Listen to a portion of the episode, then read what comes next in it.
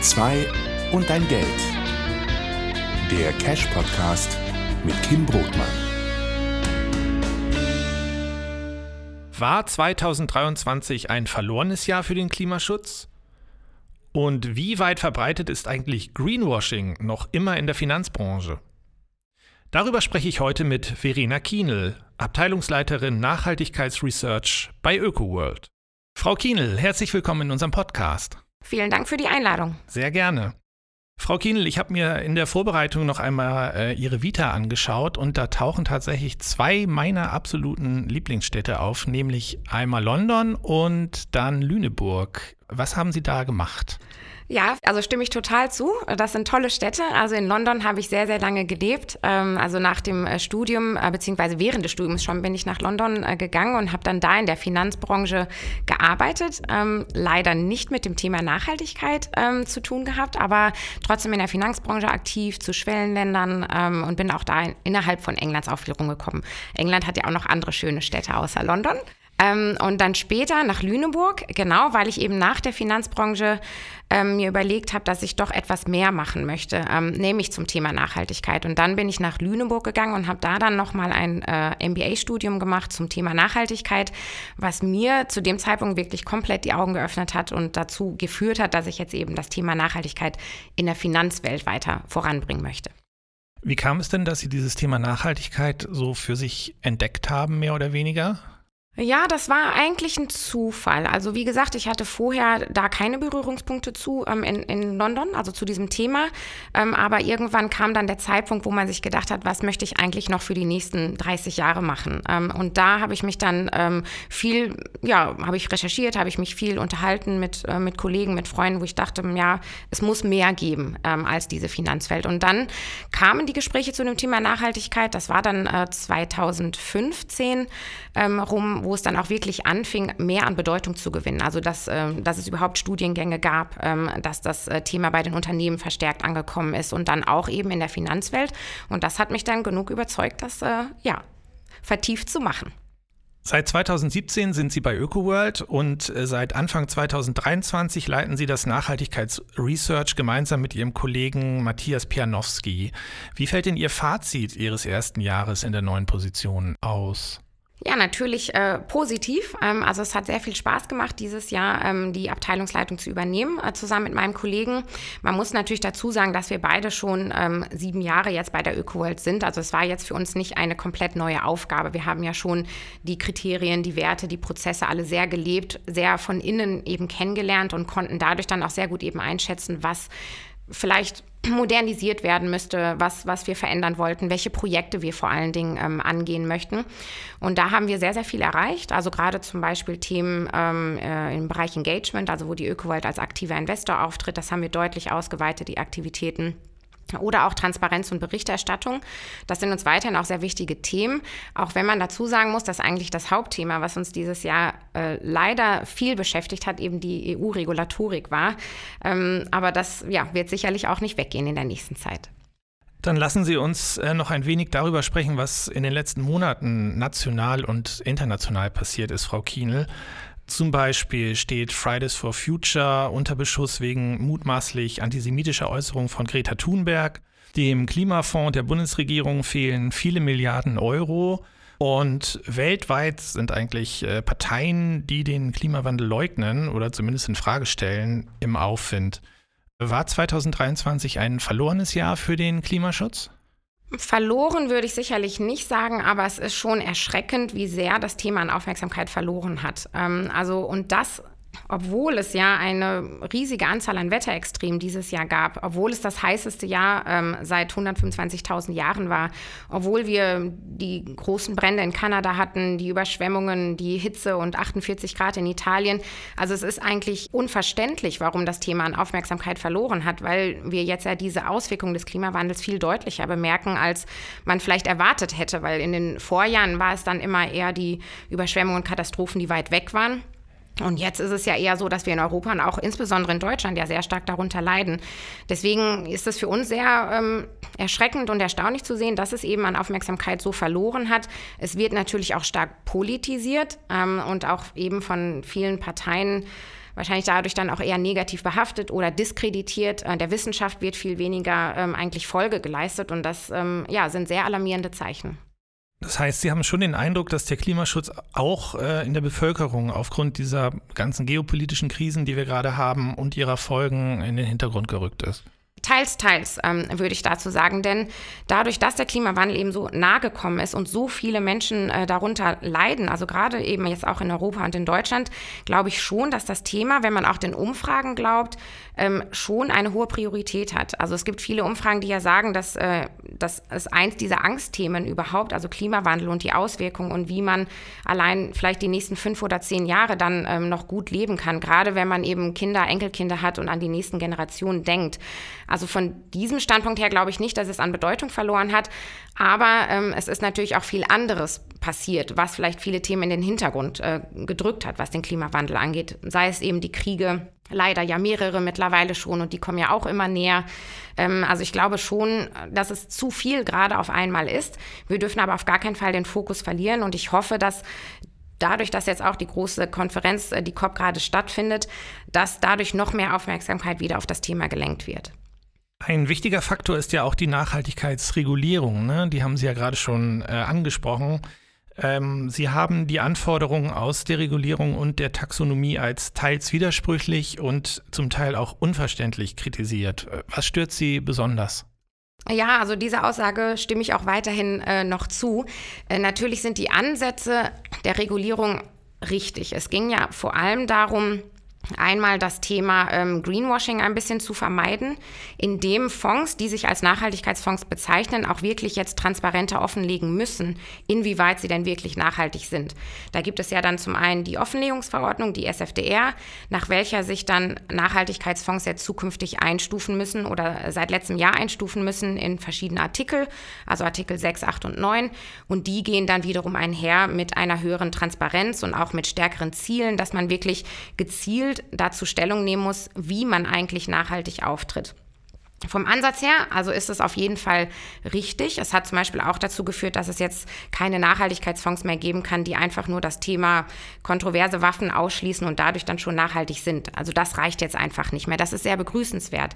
Aber andererseits ähm, hat es auch dazu geführt, dass mehr Verwirrung ähm, im Markt herrscht, dass mehr Komplexität im Markt da ist, dass es auch eine Art Überforderung ähm, ist, also insbesondere für ähm, Makler oder Vertriebspersonen, die diese Regulierung ihren Kunden erklären müssen, die jetzt aufgrund der MIFID-Regulierung auch bestimmte Fragen stellen müssen, beispielsweise welche PAIs berücksichtigt werden sollten äh, für einen Kunden. Und das ist einfach, PAIs sind ja diese Nachhaltigkeitsindikatoren, das, äh, da gibt es 14 verpflichtende Indikatoren. Das ist so komplex, ähm, dass es eigentlich aus meiner Sicht eher dazu geführt hat, dass es abschreckend ist und dass das Thema bei einer Beratung in Kundengesprächen untergeht. Gleichzeitig finde ich auch die Taxonomie immer noch ähm, sehr schwierig. Auch wiederum der Ansatz war genau richtig, zu sagen, wir wollen jetzt endlich mal klassifizieren und zwar wissenschaftlich basiert, was eigentlich eine nachhaltige Wirtschaftstätigkeit ist. Also ist auch vom Sinn absolut richtig. Es haben ja eine Vielzahl von Forschern, Wissenschaftlern daran gearbeitet, das alles ausgearbeitet. Also es hatte ursprünglich auch eine sehr hohe Glaubwürdigkeit bis es dann eben aber auch leider politisiert wurde ähm, und dazu geführt hat, dass in der EU-Kommission dann oder einige Länder auch Druck ausgeübt haben, dass beispielsweise Atomkraft unter bestimmten Kriterien und dann auch die Förderung von Gas als nachhaltig deklariert werden kann. Und das ist, ähm, also hat natürlich zum berechtigt großen Aufschrei geführt, auch bei uns. Denn ich denke, viele Anleger oder Kunden, die sagen auch, nee, das ist, das passt einfach nicht. Also es kann nicht nachhaltig sein, dass man äh, weiterhin fossile Energien fördert ähm, und das dann aber im Nachhaltigkeitsfonds haben kann. Also deswegen sehe ich weiterhin äh, das insgesamt sehr kritisch liegt vor allem natürlich an der Umsetzung auch, dass es äh, ja sehr komplex geworden ist. Aber es gibt ja trotz all dieser Bemühungen immer noch keine allgemeingültige Definition oder Standards, nach denen sich äh, ein Fonds als nachhaltig bezeichnen darf oder nicht, ne? Genau, also Standards gibt es nicht. Also diese eine Verordnung, die SFDR, ist ja diese Transparenzverordnung, dass es immerhin standardisierter ist, was veröffentlicht werden muss. Ähm, aber es sagt nichts über die Inhalte aus. Das heißt, wenn man jetzt wissen möchte, wie nachhaltig wirklich ein Fonds ist, dann ist auch ein Artikel 8 oder 9 in hellgrün, dunkelgrün keine Klassifizierung. Also das ist kein Siegel für den Inhalt. Also man ist weiterhin verpflichtet eigentlich, wenn man sich einen Fonds aussucht äh, und nachhaltig investieren möchte, sich die Inhalte selber anzugucken. Und das heißt, die Top-10-Position oder das gesamte Portfolio, um wirklich zu sehen, ja, in was investiert dieser Fonds eigentlich. Ähm, also das ist immer noch offen. Es ist natürlich auch wiederum ein beidseitiges Schwert, wenn man nämlich ähm, zu stark reguliert und zu stark dann einschränkt, dann hat man nachher Fonds, die sind alle gleich, haben alle die, die gleichen Inhalte, die gleichen Unternehmen in ihrem Portfolio und das ist auch ja nicht wünschenswert. Also ein gewisser Rahmen von Flexibilität muss schon bleiben, aber der aktuelle Aufwand die die Regulierung mit sich bringt, hat nicht dazu geführt, dass es jetzt einfacher wird zu sehen, ob ein Nachhaltigkeitsfonds wirklich nachhaltig ist. Sie haben ja wahrscheinlich auch äh, einen ziemlich guten Überblick, äh, wie weit verbreitet äh, Greenwashing äh, noch immer ist, ne? Im Jahr 2023. Wie ist da die Situation? Ja, da hat sich, glaube ich, auch nicht ganz so viel verbessert. Es gab ja auch dieses Jahr leider Untersuchungen oder Skandale ähm, von einigen größeren Häusern ähm, in, in Frankfurt, wo es eben diese Vorwürfe zum Greenwashing ähm, gab oder immer noch gibt. Ähm, es gab ja auch im, im Laufe dieses Jahres einige Rückstufungen von Fonds, die sich freiwillig ähm, von diesem Artikel 9 Status auf Artikel 8 ähm, zurückgestuft haben. Natürlich auch, weil es zu Komplexität und Unklarheiten gibt. Aber ich glaube, das Thema an sich ist immer noch da ist es immer noch auf dem, auf dem Tisch, weil die Regulierung eben nicht das Thema Inhalte angegangen ist. Und ich glaube, aus Sicht eines Kunden, wenn man sagt, okay, der Kunde möchte nachhaltig investieren, ähm, findet dann aber in seinem Nachhaltigkeitsfonds Unternehmen wie, ähm, wie Shell oder eben oder Atomkraftbetreiber oder ähm, Gasunternehmen oder auch große Chemiekonzerne oder Unternehmen wie Nestlé beispielsweise, die ja auch ähm, sehr kontrovers äh, eigentlich diskutiert werden äh, müssten, ähm, dann hilft es eben nicht, dass das Thema Greenwashing komplett beseitigt ist. Also wir begrüßen jegliche Initiativen in diese Richtung, dass das Thema stärker angegangen wird, sollte aber trotzdem noch ein bisschen Flexibilität bleiben, dass eben jeder Fonds auf seine eigenen Schwerpunkte setzen kann. Wie gehen Sie denn bei ÖkoWorld ganz konkret im äh, Research vor? Wie definieren Sie Nachhaltigkeit und äh, wie checken Sie die Nachhaltigkeit von Unternehmen? Ja, wir definieren also Nachhaltigkeit ähm, mehr unter dem Begriff Zukunftsfähigkeit. Das heißt, wir gucken uns Unternehmen danach an, ob sie mit ihren Produkten die, oder Dienstleistungen und Prozessen einen Beitrag leisten können zu einer zukunftsfähigen Welt, äh, Wirtschaft, Gesellschaft, ähm, alle Bereiche. Das heißt, wir gucken uns bei dem Thema Nachhaltigkeit auch nicht nur die ökologische Komponente an, was viele ähm, andere Anbieter auch tun, sondern berücksichtigen auch soziale ähm, Aspekte. Das heißt, wenn wir uns Unternehmen angucken, ähm, ob das Unternehmen nachhaltig ist oder nicht, wenden wir einmal ähm, Ausschlusskriterien an, ähm, wo wir sagen, das ist absolut nicht nachhaltig. So, solche Unternehmen wollen wir nicht in unserem Anlageuniversum haben. Und gleichzeitig aber auch Positivkriterien. Das heißt, es müssen schon Unternehmen sein, die aus unserer Sicht entweder durch ihre Prozesse oder eben auch durch ihre Produkte einen Beitrag leisten können dafür, dass die Transformation der Wirtschaft vorangetrieben wird. Welche Ausschlusskriterien sind denn das? Ja, das ist eine sehr lange Liste. Also wir sind da sehr streng in unserem Ansatz. Also wir sagen natürlich, ähm, das Thema fossile Energien ist für uns äh, ein absolutes No-Go. Ähm, das heißt also Kohle, Öl ähm, und auch die Förderung von Gas ähm, haben wir ausgeschlossen.